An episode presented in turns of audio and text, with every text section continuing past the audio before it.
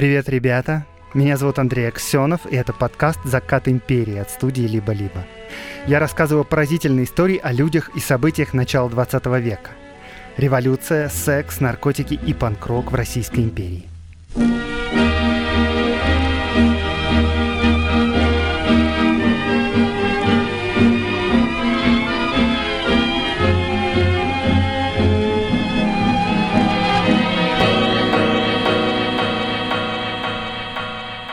Иногда упрекают, э, и справедливо вообще-то, что закат империи очень уж, знаете, Петербургоцентричен.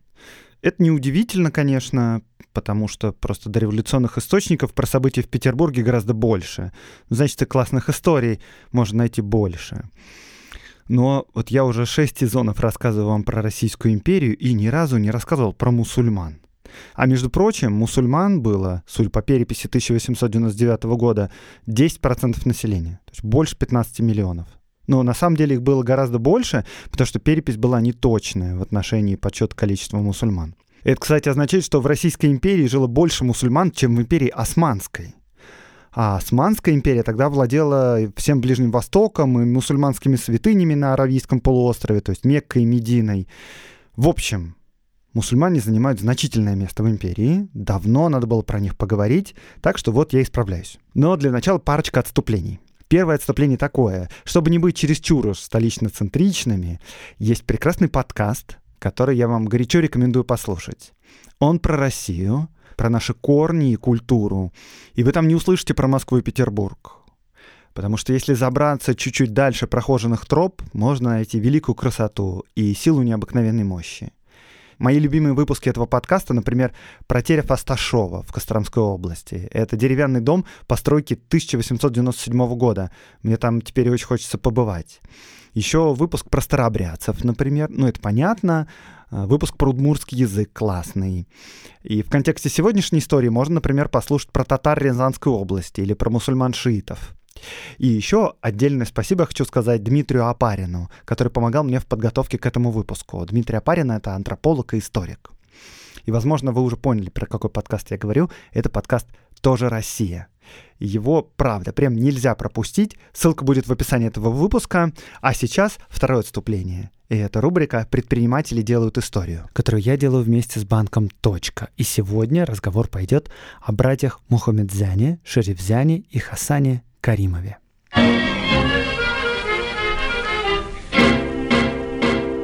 Братья были не первыми, но одними из первых издателей книг на татарском языке. Ну, и не только на татарском.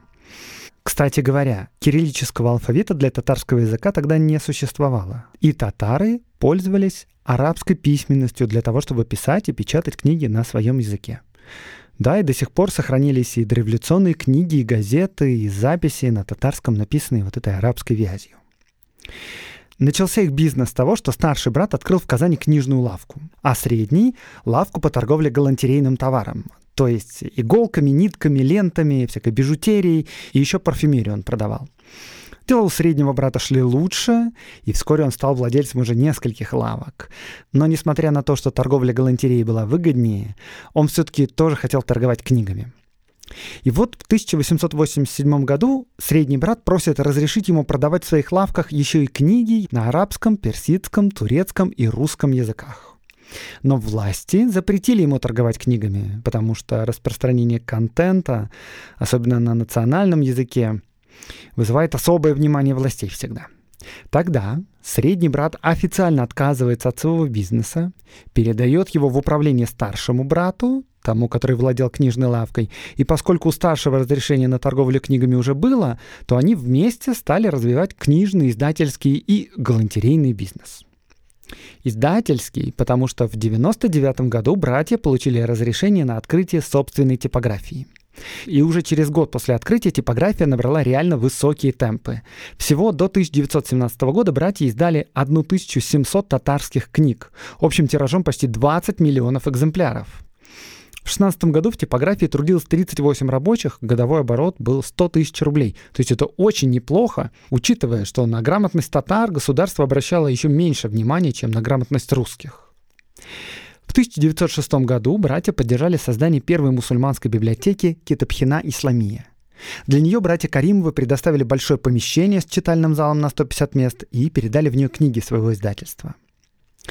Единственное, насчет чего я могу сказать, к сожалению, так это насчет того, что до самого конца братьям наибольшие доходы все-таки приносили не книги, а торговля все тем же галантерейным товаром.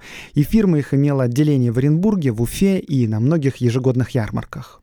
Если книги приносили им в 2016 году 100 тысяч рублей, то галантерея в 4 раза больше. Но помнят их до сих пор именно за их издательство и за их книжные лавки. Это была совместная с банком «Точка» рубрика «Предприниматели делают историю». Точка предлагает удобное и продуманное банковское обслуживание, которое подходит и начинающим предпринимателям, и уже взрослому бизнесу с командой. Точка поможет сосредоточиться на бизнесе и творить историю здесь и сейчас. Открыть счет можно по ссылке в описании этого выпуска.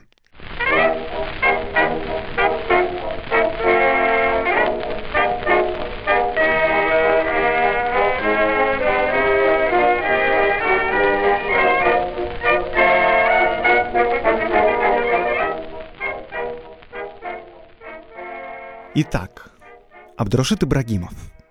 Родился он в 1857 году в Сибири, в городе Тара, это Тобольская губерния. Дед его был бухарцем, то есть приехал в Сибирь из Бухары. Дед был уважаемым человеком, был ахуном, то есть что-то вроде исламского ученого-богослова. А второй дед Абдурашита Ибрагимова по матери был башкиром. И вот этот второй дед был муллой, там же, в Таре. Значит, смотрите, вот один дед у него бухарец, а второй дед башкир. Кто же сам Абдурашид? Абдурашид татарин. Вот я тут сходу как будто начинаю разжигать, поэтому давайте сразу уделим этому вопросу минутку. Нация — это не то, что для человека определено изначально. Нация — это то, что можно выбрать. Нация — это не язык, не вера, не кровь, не почва. Это ну, мыслительный конструкт. Нация в голове. Э, собственно, объяснить, почему Абдурашид именно татарин, очень просто. Потому что он сам себя называл татарином. Он подписывал свои статьи в газетах и журналах, например, так. «Мы татары». И, между прочим, слово «татары» в Российской империи означает не совсем то же самое, что и сейчас. Татарами тогда называли, по сути, вообще всех тюркоязычных жителей империи. Вот, например, в алфавитном списке народов, обитающих в Российской империи, это такая книжка, изданная в 1895 году, там про татар написано, что бывают казанские татары, крымские татары, астраханские татары, кавказские или азербайджанские татары, теперь это азербайджанцы. Есть сибирские татары, а еще есть другие татары. Вот, например, карачаевцев называли горскими татарами, хакасов — абаканскими татарами и так далее, и так далее. До сегодняшнего времени дожил только этномен крымские татары, а остальные народы взяли себе собственные имена.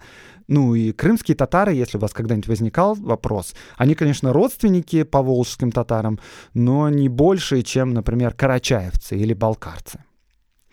И вот, значит, в самом начале этого процесса, то есть осознание себя татарами как нации, стоял именно Абдурашид Ибрагимов. То есть, если называть вещи своими именами, он был татарский националист. Э, националист в том смысле, который вкладывался в это слово в XIX веке. Когда Абдурашиту было 10 лет, отец отвез его из родного города, из Тары, на учебу в медресе в село Альменьево. Медресе — это мусульманская средняя школа, в ней изучают ислам, но не только ислам, прикладные знания тоже дают. Мальчик таким образом жил вдали от дома. В 1871 году ему 14 лет, умирает его мать, а на следующий год умирает отец, и он остается сиротой с младшим братом на руках. Братья работают помощником у местных купцов, но одновременно Абдурашид продолжает обучение в разных медресе. И вот тут почти с самого начала его истории появляются разные белые пятна и несоответствия. Ну и, кстати, эти несоответствия в его биографии возникли, потому что сам Ибрагимов рассказывал разным людям в разных обстоятельствах то, что, кажется, было выгодно в этот конкретный момент. Ну, непонятно, как ко всем этим историям относиться.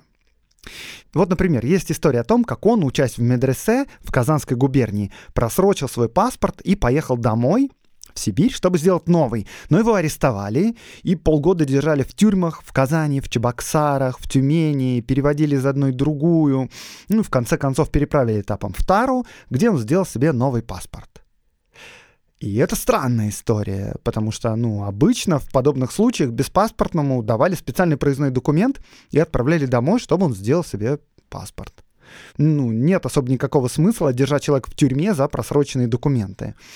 Ну, возможно, это был произвол полиции. Мы этого не можем исключать, но, возможно, Абдурашид что-то не договаривает. А может, и не было никакого ареста. А может, арест произошел вообще по другому поводу, и настоящие причины его скрывались. Может быть, пункт в биографии просто возник для дополнительной романтизации будущего борца с режимом. В 1872 году Абдурашид отправляется в свое первое заграничное путешествие в Стамбул и дальше в Медину и в Мекку, то есть в хадж. Тут тоже одни пересказывают романтичную историю, что он пробрался тайком на пароход в Одессе и нелегалом попал в Турцию. А другие говорят, что он вполне легально сопровождал сибирского богатого купца в его хадж, как человек, знающий ислам и Коран. Короче говоря, Ибрагимов учится в Мекке, Медине, Стамбуле, изучает ислам, надо сказать, что в то время в Европе мода на мистицизм и разные эзотерические учения. И вот ислам, кстати говоря, с его дервишами и суфийскими орденами, конечно, тоже многих привлекает. Но Абдурашид пишет вот что. Сегодня великие западные философы поклоняются нашим самым маленьким и вульгарным мистикам. Эти негодяи совершенно не осведомлены о философии наших великих мистиков. О, господин, если мы объясним философию, которая входит в число хадисов, то кто может выступить перед нами?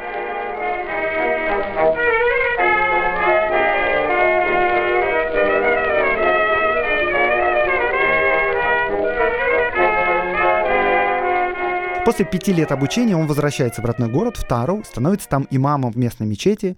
Ну, это заслуженно. Человек пять лет учился на родине пророка. Ну, как еще? Так, э, тут уже несколько я делал остановок, но придется остановиться еще раз. Надо разобраться, как вообще жилось мусульманам в империи в то время. Итак, все татары, но и не только татары, еще и, скажем, марийцы, удмурты, мордва, карелы, евреи и вообще все прочие назывались тогда инородцами. Кто такие инородцы? В словаре Брагауза и Ефрона от 1894 года эта категория подданных замечательно охарактеризована. Обособленное административно-юридическое положение инородцев обуславливается низким уровнем их гражданственности, вследствие которого государственные тягости могут быть на них налагаемы лишь с величайшей постепенностью, а также сообразно своеобразным строем их быта. Все инородцы разделялись по уровню прав и обязанностей. Некоторые притеснялись больше, некоторые меньше. Часто инородцы имели меньше обязанностей, чем русские. Например, не платили подушную подать. Некоторые народцы призывались в армию, а некоторые не призывались. Вот, например, Абдурашид Ибрагимов, как восточный инородец, ну потому что официально он был бухарец из Сибири, он не подлежал призыву. С другой стороны, государство и заботилось об инородцах меньше. И прав у них по сравнению с русскими тоже было меньше. Но мне кажется, гораздо интереснее прав и обязанностей граждан устройство исламской духовной иерархии. Потому что тут российское государство столкнулось с неожиданностями. Вот в православии, ну и в католичестве есть понятная пирамида. Наверху патриарх или синод, или там папа римский, Дальше есть разные архиепископы, епископы, есть сеть авторизированных учебных заведений, есть черное духовенство, есть белое духовенство. У всех свои права, обязанности и, самое главное, подчинение. Понятно, с кого спросить в случае чего, понятно, кого нагрузить общественно полезными делами. Священники заполняют метрические книги, крестят, женят, диаконы им помогают. И вот особенно важно для государства как раз последнее. Церкви хранят метрические книги, то есть буквально списки приписанных к этой деревне подданных. Это прямая обязанность церкви. На духовенство эту обязанность наложило государство. Ну и, соответственно, священниками кого попало не назначают. Нужно быть из специального духовного сословия, хорошо бы обучиться в семинарии, все такое. Стройная, в общем, и понятная система. И вот теперь представьте, приходит где-то в 18 веке российское государство к мусульманам и говорит им, ну вот, у меня руки до вас дошли наконец-то, давайте, кто у вас тут главный по духовным вопросам? А мусульмане такие, э, в смысле главный? А, ну, вообще у нас есть главный, да, мы его называем халиф, и он, по идее, вроде как духовный лидер всех мусульман. Ну, не у всех, вот у нас, суннитов. И российское государство такое говорит, о, класс, я с ним хочу поговорить, это кто? Ну, и мусульмане отвечают, ну, он сидит в Стамбуле, это султан Османской империи. Ну и российское государство такое, ну, типа, нет, это нам не подходит. А кто у вас главный тут, в России, на месте? А мусульмане такие, ну, у нас, ну, как бы нет такого человека. А, собственно, зачем он вообще нужен? И русское государство такое, в смысле, зачем? А кто у вас назначает мул и имамов? То османский султан, что ли? Кто вообще за вами следит? Может, вы неправильно что-то делаете? А мусульмане такие, ну, в смысле назначает мул и имамов? У нас вот есть умма, то есть община мусульман. Умма в деревне выбирает себе благочестивого человека, который руководит общей молитвой. Мы просто ну, смотрим, кто у нас знает лучше Коран, кого мы больше уважаем, и вот он ведет богослужение. А после молитвы мы все вместе просто расходимся по своим делам. И российское государство такое думает, ну, блин, так дело не пойдет. Это что значит, кто угодно может стать священником у мусульман? Ну, а если какой-нибудь нехороший человек? А кого мы должны напрягать вести метрические книги? И потом вообще, что значит нет главного? Это какая-то прямо анархия. Ну, нехорошо. И вслух русское государство говорит, ну, вот примерно такое. Ну, у вас понятно, да, примитивное устройство. Может, это когда-то и работало, пока вы не особо культурными были. Ну, вот теперь пришло я, просвещенное европейское государство, и мы тут все сейчас устроим по уму. Сделаем вам иерархию, главного, авторизированные учебные заведения, лицензии. Все как положено. Не благодарите. А мусульмане такие думают. Ну, чуваки, вы пока в своей Европе ведьм на кострах сжигали, мы вам алгебру придумали. Они нас учить собрались. Нам пророк сказал, что никакой иерархии не надо, община все разрулит. Но вслух говорят примерно так. Ну, вы, конечно, все это вводите, да, но благодарить мы вас пока, ну, не будем. И вот русское государство устраивает такой аналог синода православной церкви и иерархии только для мусульман. По аналогии с синодом появляется Оренбургское мусульманское духовное собрание. Сокращенно называется это ОМДС. Во главе ОМДС и, соответственно, всех мусульман поставили муфтия. И муфтия назначает император, а подчиняется муфтий оренбургскому губернатору. Не, ну а что такого, нормально. Ну, надо сказать, что мусульмане к этим нововведениям относились со скепсисом. И вплоть до правления Николая II в татарских деревнях молитвами руководили как указные муллы, то есть получившие такое право от муфтията в Оренбурге, так и муллы, которые были выбраны местными жителями. А еще, кстати, не могу не добавить, что муфтият то есть вот эта система управления мусульманами во главе с муфтием, э, эта система оказалась таким полезным для государства изобретением, что его переняли и Советский Союз, и вот сейчас Российская Федерация. И когда вы в следующий раз увидите, как президент встречается с главами всех конфессий в России, и вы увидите там верховного муфтия в России, то вот теперь вы знаете, что это за человек и откуда он взялся. И это еще все относится к суннитам, которых в России большинство. А есть еще шииты, например, азербайджанцы. И у них совершенно отдельная история, но на этом мы уже точно уже останавливаться не будем.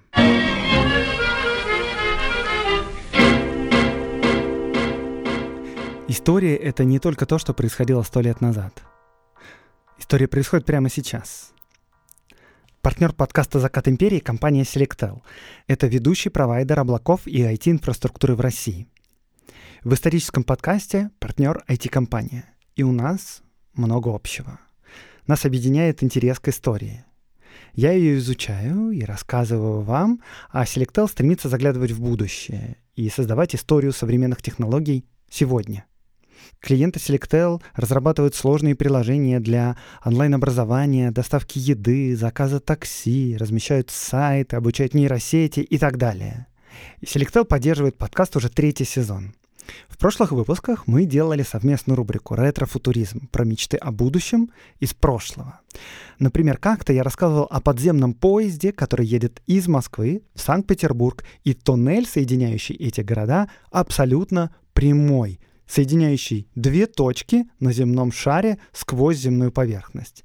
О том, насколько эта идея реальна, и другие идеи, которые возникали у людей в то время, можно послушать в самом начале выпусков 4 и 5 сезонов. А вот в телеграм-канале Selectel можно узнать о будущем, которое нас ждет сегодня. Потому что современные технологии меняют нашу жизнь быстрее, чем когда бы то ни было в истории. Следить за этим безумно интересно. Ссылка на телеграм-канал в описании подкаста.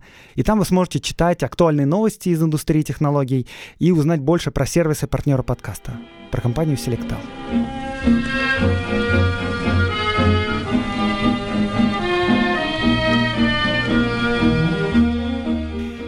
Итак, Абдурашид Ибрагимов возвращается из Османской империи и становится авторизированным имамом соборной мечети в родном городе, в Таре. Потом его повышают до Кади, он переезжает в Оренбург и служит в том самом Оренбургском мусульманском духовном собрании, ОМДС. Абдрашид Ибрагимов относительно молод, ему всего 30 лет, и в это время, то есть к концу 19 века, мобильность в империи сильно растет. Если раньше люди обычно не имели возможность путешествовать, то сейчас все становится проще, а главное дешевле. Раньше считалось счастьем, если мусульманин смог один раз в жизни съездить в хадж. А теперь молодые люди получают образование. Ездят учиться не только в Самарканд и Бухару, а еще в Стамбул и в Мекку, и привозят оттуда из источников корневой исламской учености знания. И с удивлением обнаруживают, что на родине, под руководством муфтиев и кади из Оренбурга, ислам почему-то отличается от ислама арабского и турецкого. А еще они видят разные политические изменения в Османской империи и не могут не сравнивать их с ситуацией в России. Турция, да, страна раскинутая и в Европе, и в Азии, переживает сложные времена. С одной стороны, дряхлая бюрократия не может справляться с вызовами времени. С другой стороны, появляются люди, которые хотят реформировать страну и переделать ее по успешному европейскому образцу. И вот в России тоже появляется мусульманское реформаторское движение по образцу турецкого, и называется оно джадидизм. Сторонники этого движения выступают за реформы в образовании, за введение новых методов в медресе, а еще они переводят обучение на татарский язык. И мало того, что они переводят обучение на татарский, они вводят в программу обычные светские предметы, прямо из гимназической программы, и даже преподают европейские языки. И это неслыханное новшество для инородческих школ тогда. Раньше, если ты хотел получать обычные европейские светские знания, ты шел в гимназию, в университет и неизбежно ассимилировался. А теперь можно было оставаться татарином, ну или азербайджанцем, и иметь обычное среднее образование. То есть вот это движение, джадидизм, вместе с тем, что оно религиозное, оно еще и национальное. И Абдурашид Ибрагимов, конечно, сторонник этого движения. И еще, точно так же, как в Восточной Европе разные славянские национальные движения, например, чешское, словацкое, славянское, лужицкое, эти движения естественным образом смотрят на Россию, то есть на крупнейшее независимое славянское государство. Также и тюркские национальные движения в России естественным образом смотрят куда? На Турцию. Точно так же, как появляется панславизм, появляется и пантюркизм. И поскольку это новое реформаторское движение национальное, то одним из первых необходимых шагов должно быть создание своего медиа на национальном языке. И это медиа будет аккумулировать вокруг себя национальную интеллигенцию. И с этим есть проблемы, потому что в Российской империи до 1905 года не так-то просто зарегистрировать газету, а уж газету на национальном языке и подавно. Несколько раз разные люди пытались получить разрешение и всегда натыкались на отказы. И Абдурашид Ибрагимов делает интересный ход. Он начинает издавать не газету, не журнал, а альманах под названием «Мир-Ат». По-русски это переводится «зеркало». И в этот альманах входят рассказы, разные статьи религиозного содержания, хадисы с комментариями. Хадисы — это очень важная вещь, это истории и беседы из жизни пророка Мухаммеда. Еще в этом альманахе печатаются регулярные колонки, письма в редакцию. То есть, по сути, это самый настоящий журнал, только он называется «Альманах». Абдурашид, главный редактор там, и он часто, кстати, получает критику от читателей за свою позицию, но к его чести он публиковал эту критику в разделе писем, потому что это издание задумывалось как общетатарское, где уместны все взгляды. Помимо религиозных статей, Ибрагимов, например, много пишет о том, что татарам необходимо отдавать своих детей в русские школы и давать им светское российское образование. Вот, например, Среди татар бытует ложное мнение, будто российское правительство в последние годы, обучая детей мусульман русскому языку, желает, чтобы они обрусели. Некоторые, обманувшись такого рода безосновательными словами, совершали необдуманные поступки. Сколько деревень было опустошено со словами «мы переедем в Турцию». Нам нужно воспитывать детей в государственных школах. В этом нет ничего вредного для веры. Читатели, между прочим, ему отвечали. Вы говорите, что нужно учиться в русских школах, работать, стать генералами, но до этого времени какую пользу мы увидели от людей, которые ими стали? Никакого другого занятия, кроме того, как одеваться на русский манер и курить сигареты, мы и не видели. Но эта дискуссия разворачивается в официальной, подцензурной прессе. Примерно в это же самое время Абдурашид Ибрагимов издает в Стамбуле брошюру, которая называется «Лева Ульхамд». И ее, эту брошюру, нелегально переправляет в Россию и распространяет. И в этой брошюре он призывает мусульман, находящихся под гнетом в России, переселяться в Турцию. Смотрите, да? В одной статье он пишет, как плохо, что люди переселяются в Турцию, а в другой он прямо говорит, нам надо переселяться в Турцию. В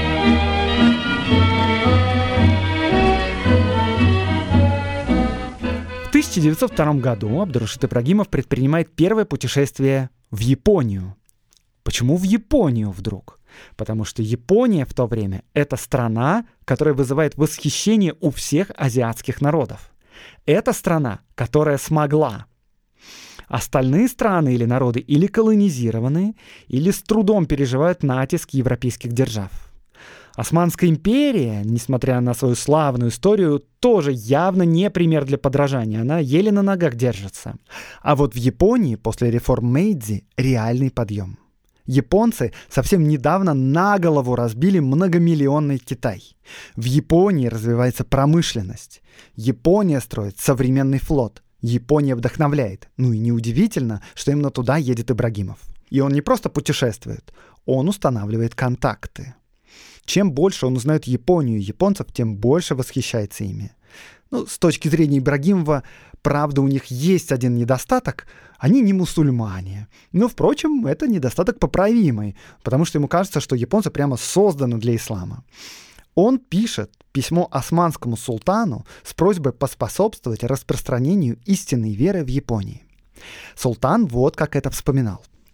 Это было накануне победы Японии над русскими. Меня посетил принц, принадлежащий к японской императорской семье. Он вез особое письмо от своего императора. Он попросил меня создать религиозно-научный комитет, обладающий полномочиями разъяснять содержание, принципы веры, цели, философию и правила поклонения исламской религии. Для этого была причина. Я получил письмо от мусульманского ученого по имени Абдурашид Ибрагим, родом из Казани, который считал распространение ислама священным долгом, и меня попросили оказать помощь в содействии продвижению ислама в Японии. Я был халифом исламского мира. Абдрашид реально восхищался Японией и японцами. После окончания русско-японской войны он напишет. «Это чудо, которое никогда не будет забыто.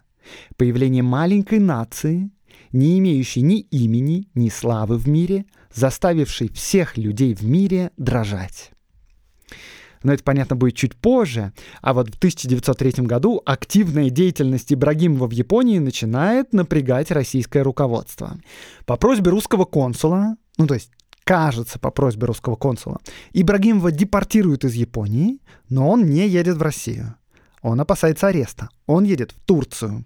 Ну, впрочем, и там ему нет покоя. Российский консул уже в Стамбуле требует выдачи Ибрагимова, и осенью 1904 года Абдурашида депортируют из Турции, привозят в Россию, и там в России сажают в тюрьму.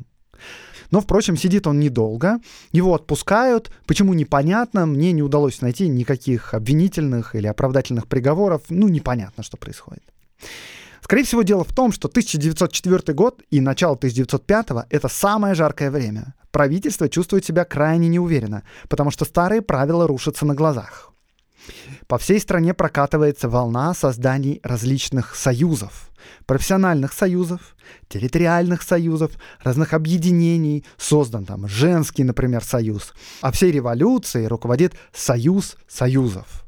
И мусульмане тоже создают свой союз и называется он Иттифак аль-Муслимин. Правда, этот союз существует только в виде идеи, ну то есть на бумаге. В его организации принимает активное участие, конечно, Абдурашид Ибрагимов. Это именно то дело, к которому он шел всю свою жизнь. Из сообщений полиции известно, что в апреле 1905 года Ибрагимов уже живет в Петербурге, и в его квартире происходит собрание активных мусульман-тюркистов – Летом в Нижнем Новгороде проходит первый съезд Мусульманского союза. Туда приглашены разные люди, и радикальная татарская молодежь, и уважаемые татарские купцы, разные политические активисты. И вот последние хотят заявить о новом союзе не просто как об общественном объединении, а как о политической партии. Ну, все вокруг создают партии, и вот татары тоже хотят свою. На съезд прибывают мусульмане из Крыма, из Поволжья, с Урала, из Туркестана, из Сибири. И губернатор этот съезд не разрешает. Но, кстати говоря, он не разрешает его как бы со всем уважением. И татары, они не социалисты-революционеры, они волю начальства нарушать не стремятся, но все-таки, раз уж мы все здесь так вот собрались удачно, они все-таки встречаются в разных ресторанах и заведениях. Специальный корреспондент газеты «Казанский телеграф» сообщает. 13 августа мусульмане устроили частное совещание. Совещание длилось с утра до позднего вечера, но никаких определенных резолюций не вынесло. Говорили о том, о сём, коснулись и армяно-татарских отношений. Это, кстати говоря, знаете, что имеется в виду? Это, естественно, имеется в виду горские татары, то есть будущие азербайджанцы, то есть это армяно-азербайджанские отношения. Ну, в общем, продолжаю эту вырезку читать. Но жаловался мне один молодой татарин, в результате получилось одно грусть и уныние. Молодежи зажали рот. Самым результативным оказалось совещание на пароходе Густав Струве, где собралось около 200 мусульман. Причем Ибрагимов для того, чтобы изолировать радикальную молодежь, дал указание отплывать раньше назначенного времени. И вот около 30 татар из молодежи приходят на причал и очень обламываются, потому что видят уже отчаливший и так удаляющийся пароход. Эти мусульмане не падают духом, нанимают моторку и все-таки нагоняют пароход. В общем, на этом пароходе фактически была создана партия, ну или союз мусульман, называйте как хотите. Когда участники, сойдя с парохода, стали расходиться, встал вопрос, кто сохранит протоколы съезда? И все отказываются, отнекиваются, опасаются за свою судьбу, и протоколы в результате забрал и сохранил именно Абдурашид Ибрагимов. И это все, напоминаю, лето 1905 года.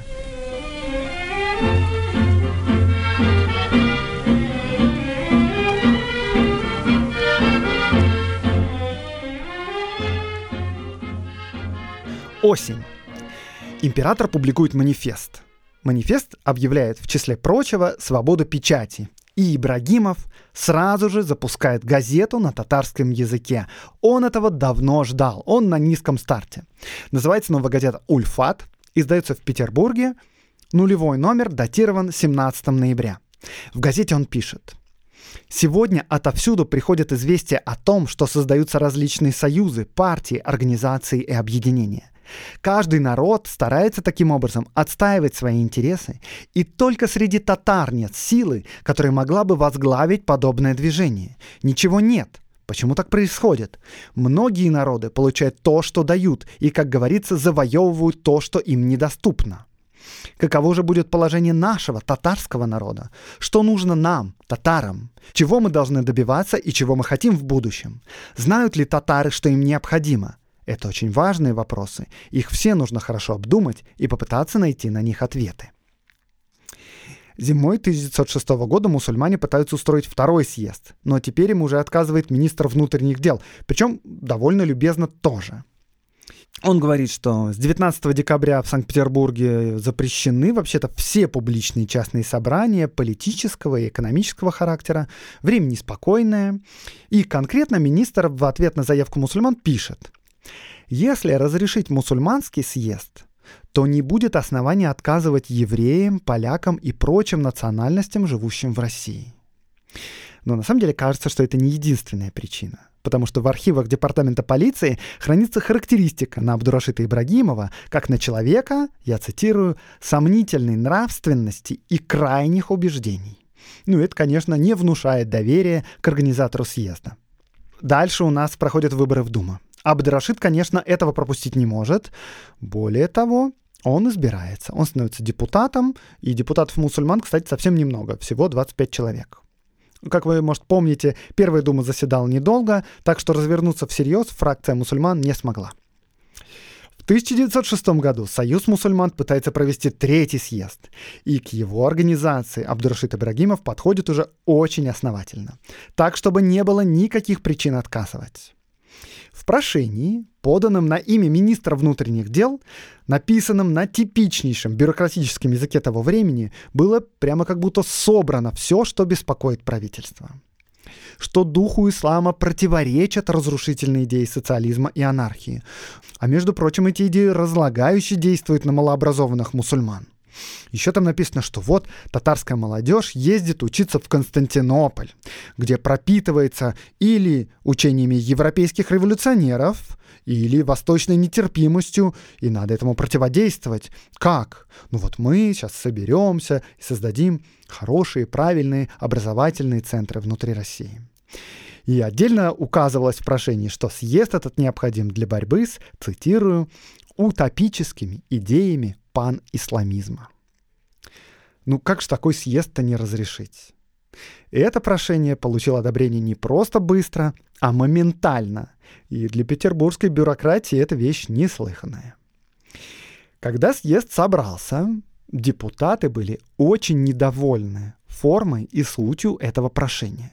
Ну типа, кто вообще его составил?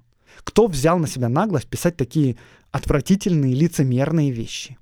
И Абдурашид Ибрагимов берет всю ответственность на себя. Он говорит, я сделал это все для общей пользы, потому что иначе разрешение получить было нельзя. То есть вы просто оцените. Человек, который учился в Мекке и Стамбуле, пишет в прошении об опасностях такого обучения. Человек, активно и недвусмысленно выступающий за пантюркизм, пишет об утопических идеях панисламизма. И все это, конечно, репутацию его в глазах татар сильно подпортило.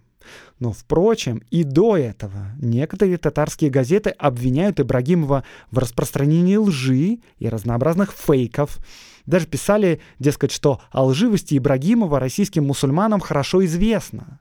Настолько хорошо, что само его имя, Рашид Казы, стало синонимом лживости и обмана. Но, тем не менее, третий съезд проходит на ура, а Ибрагимов, в свою очередь, проходит в ЦК партии. И власти все это время с некоторым недоумением наблюдают за дискуссиями на этом съезде, и дискуссии эти, ну, сильно отличаются от того, что было указано в прошении. Чуть позже против газеты Ибрагимова «Ульфат» открывается расследование, и даже проводится суд.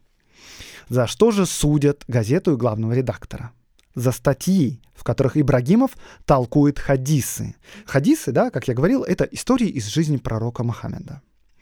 Вот, например, как Ибрагимов в своих статьях толкует хадис из сборника «Сахих аль-Бухари». В этом хадисе говорится, цитирую, «обучайте своих детей стрельбе из лука и плаванию». Даем слово Абдрашиту Ибрагимову. Если мы хорошо поймем значение этого благословенного хадиса шарифа, мы будем в безопасности от зла всех христианских государств. Если бы мы научили наших детей обращаться с оружием, стрелять из ружья, сражаться на мечах, и каждый мусульманский ребенок мог бы использовать оружие, когда это необходимо, цари мира боялись бы нас. Если бы мы умели плавать, ходить по морям и рекам, христиане не стыдились бы нас. Чтобы защитить веру и статус ислама, каждый мусульманин должен знать науку войны в соответствии со своим возрастом.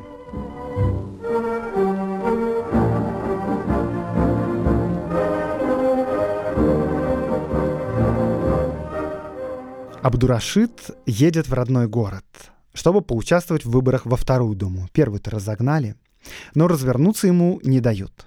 Ко вторым выборам государство уже начало действовать осмотрительнее и старалось на дальних подходах отсекать оппозицию, ну, насколько это было возможно. И вот с Ибрагимовым государству повезло, он привлечен к суду, и поэтому ему отказывают в избирательном праве. И в Думу он не попадает. Ну и, кстати, не получает депутатскую неприкосновенность. Но он все равно посещает заседания Думы, как журналист, и также совещания мусульманской фракции часто проходят у него на квартире, ну потому что он член Центрального комитета партии. Примечательно, что когда в 1917 году в немецком журнале Der Neue Orient была опубликована биография Абдурашита Ибрагимова, записанная непосредственно с его слов, то в ней, в этой биографии, было указано, что он был депутатом в обеих думах. Ну, может, конечно, это немецкий переводчик что-то перепутал и как-то неправильно понял слова Ибрагимова, да. Ну, вторую думу тоже быстро разгоняют. После разгона около 20 членов мусульманской фракции собираются на квартире Ибрагимова, чтобы обсудить планы, но примерно через час на квартиру приходит полиция. Бывшие теперь уже депутаты говорят, что у них ну, просто автопати после разгона Думы. Ну вообще мы уже как бы расходимся, но им не верят. 9 июня выходит последний номер газеты «Ульфат», и главный редактор за организацию собраний и за общую неблагонадежность высылается из столицы. И Абдурашид уезжает не только из Петербурга. Он уезжает из России насовсем. Абдурашид Ибрагимов отправляется в новое, долгое путешествие.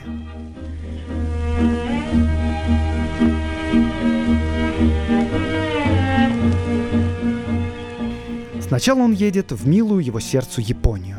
В свой второй приезд он развивает там бурную деятельность. Он знакомится с рядом высокопоставленных японских государственных деятелей. Он выступает с лекциями и речами перед японскими слушателями по истории и теории ислама. Он близко дружит с организацией Амурский союз или Кокурююкай. Э, надеюсь, что я правильно прочитал. Эта организация, в общем, японские ультранационалисты, во главе которых стоит бывший якудза Рёхей Утида. Ну и, как ясно из названия «Амурский союз», цель этой организации — изгнание русских самура. Все это время Ибрагимов пишет статьи в казанский журнал «Баян Аль-Хак». Еще он занимается миссионерской деятельностью в Японии. С этой целью создается организация Асия Кигай, то есть в переводе «Азия, проснись». Но, правда, эта организация зарегистрирована как торговая фирма. Во главе организации встает японский дипломат Охара, принявший ислам под именем Абу Бакр.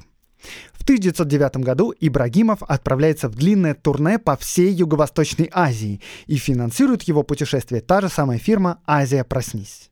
В 1910 году он добирается до Константинополя, ну и живет там респектабельной жизнью уважаемого политика, знатока ислама, миссионера, публициста, человека, который пострадал от царизма в России. Он, в общем, уважаемый человек. И там, в Константинополе, он близко еще сходится с молодотурками. Младотурки — это молодые реформаторы, которые хотят сделать из Османской империи современное динамичное государство. Еще, как и положено, они, конечно, националисты и пантюркисты. Понятно, что Ибрагимов находит в них своих единомышленников. Младотуркам, со своей стороны, очень ценен специалист по России, который имеет связи со многими российскими мусульманами, и со многими российскими политиками. Ну, то есть, да, это очень ценный человек, издатель, просветитель, бывший депутат парламента. В 1913 году молодотурки во главе своим лидером Энвер Пашой совершают государственный переворот. Фактически они становятся во главе страны. В этом же 1913 году Ибрагимов начинает выпускать газету на турецком языке и получает гражданство Турции. Больше того, сам Энвер Паша лидер молодотурков, принимает Ибрагимова в организацию Тишкелят и Махсуха. А эта организация что-то среднее между спецслужбой и партийной гвардией. Знаете, чем больше всего знаменита эта организация? Геноцидом армян. Я не нашел ни одного свидетельства того, что Ибрагимов непосредственно участвовал в геноциде. Но если разобраться, то вообще-то в Турции геноцид армян не признан до сих пор. Ну, то есть никто не пишет в мемуарах, ну да, я участвовал в этом мероприятии. Потому что, ну, как бы мероприятия не было никакого. То есть в целом неудивительно, что нет сведений об участии Ибрагимова в геноциде армян. Но в любом случае, даже если он действительно не принимал участие в геноциде, он, дружа с Энвер Пашой и состоя в этой организации, должен был одобрять цели и методы этой организации. Но это еще не все. Если про участие Ибрагимова в геноциде армян ничего не известно, то точно известна другая его роль во время Первой мировой войны. Он ездит по лагерям военнопленных и агитирует российских мусульман, попавших в плен, переходить на сторону Турции. Воевать против России вам не придется, говорит он. Мы будем бороться с Англией на Персидском фронте. В результате был сформирован полк, состоящий из двух тысяч татар и башкир, которые воевали против англичан.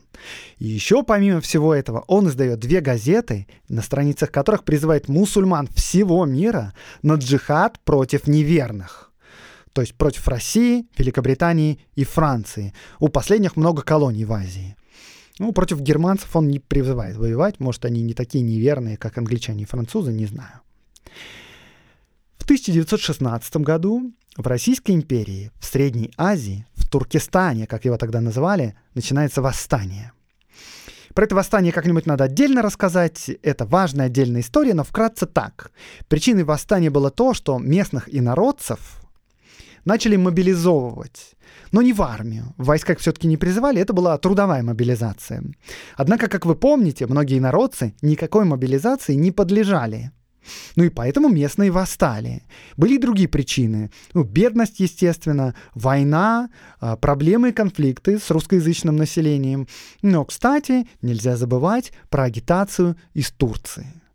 Так вот, в это сложное время Абдурашид приезжает в Российскую империю. И не просто в Российскую империю, а конкретно в Туркестан. Ну и он, очевидно, принимает участие в этих событиях. Что конкретно он там делает, тоже неизвестно. Вряд ли его оружием была винтовка. Скорее всего, он был агитатором и связным с Турцией. Но вот да, в 1916 году он в Туркестане. Короче, многосторонняя личность. Но тут я бы хотел предостеречь вас от оценок.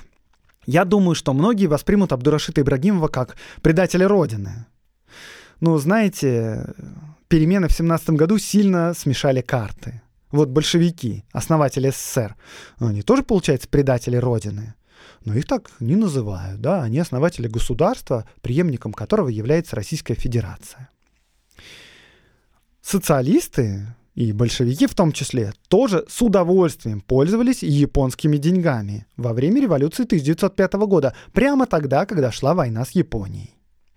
С другой стороны, вот белые офицеры. Они тоже с некоторой точки зрения враги России. У Ибрагимова были свои взгляды. Он татарин, он пантюркист, он мусульманин, он татарский патриот. Он патриот проекта, который не удался. Возможно, если бы он удался, к нему бы не было никаких претензий вообще. Но и мы давайте воздержимся от них. Просто его проекту не повезло. Можно, конечно, предъявлять ему претензии за его личные качества, за вот некоторую нечистоплотность, за двурушничество, но тут мы его оцениваем и судим как любого другого человека. Да, но вот есть, конечно, геноцид армян. На мой взгляд, такие вещи забывать нельзя. У людей могут быть разные воззрения, но когда речь заходит про человеческие жизни и про поддержку массовых репрессий, тут ну, я лично в оценках не сомневаюсь. Впрочем, сам Ибрагимов всю свою жизнь очень уверенно напускал туману, говорил нужные вещи нужным людям, и поэтому у него нет как бы стройного образа. Кто-то говорит, что он просветитель, кто-то говорит, что он патриот, кто-то говорит, что он предатель, кто-то говорит, что он миссионер, кто-то говорит, что он турок, кто-то говорит, что он татарин, кто-то говорит, что он бухарец. И вот мы сидим, смотрим на все это, и потом сопоставляем некоторые факты и даты, и останавливаемся и думаем, так а стоп вообще, в смысле 916 год Туркестан? Что он там делает? Или в смысле он вступает в организацию Тешкелят и Махсуха? Ха, интересненько. Первая мировая война закончилась тем, что и враг Ибрагимова, Российская империя, и его новая родина, Османская империя, оказались разрушены.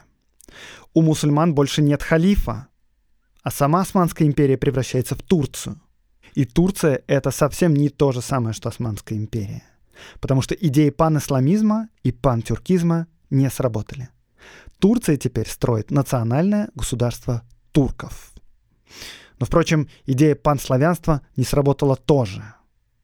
Народы Средней Азии и народы России стали теперь под руководством Кремля строить свои собственные идентичности. И некоторое время Ибрагимов пытается взаимодействовать с советской властью, но слишком уж они разные. Он клерикальный националист, а большевики — атеисты-интернационалисты. Из общего у них, наверное, только враг царское правительство, но теперь и царского правительства нет. Абдурашид Ибрагимов живет в Турции, но и Турция не та Турция, о которой он мечтал. И в конце концов, в 1938 году Абдурашид Ибрагимов возвращается в Японию, чтобы никогда уже оттуда не уехать. Он становится имамом токийской мечети и умирает в 1944 году уважаемым человеком. Надо ли упоминать о том, какой именно режим был в Японии в те годы и когда именно началась Вторая мировая война? Мы считаем, что она началась 1 сентября 1939 года, но это опять же из-за нашей европоцентричности. 7 июля 1937 года, за год до того, как Абдурашид Ибрагимов приезжает в Японию, сама Япония начинает наступление вглубь Китая. И именно с этой даты ведут отсчет начала Второй мировой войны в Азии.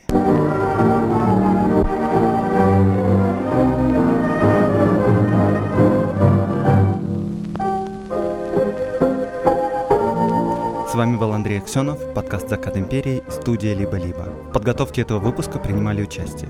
Переводы с турецкого Резида Азизова и Ибрагим Бураев, переводы с татарского Райхана Инкилаповна Шумсуварова, редактор Катерина Серебренникова, фактчек Дмитрий Апарин и Олеся Бутенко. До встречи через неделю.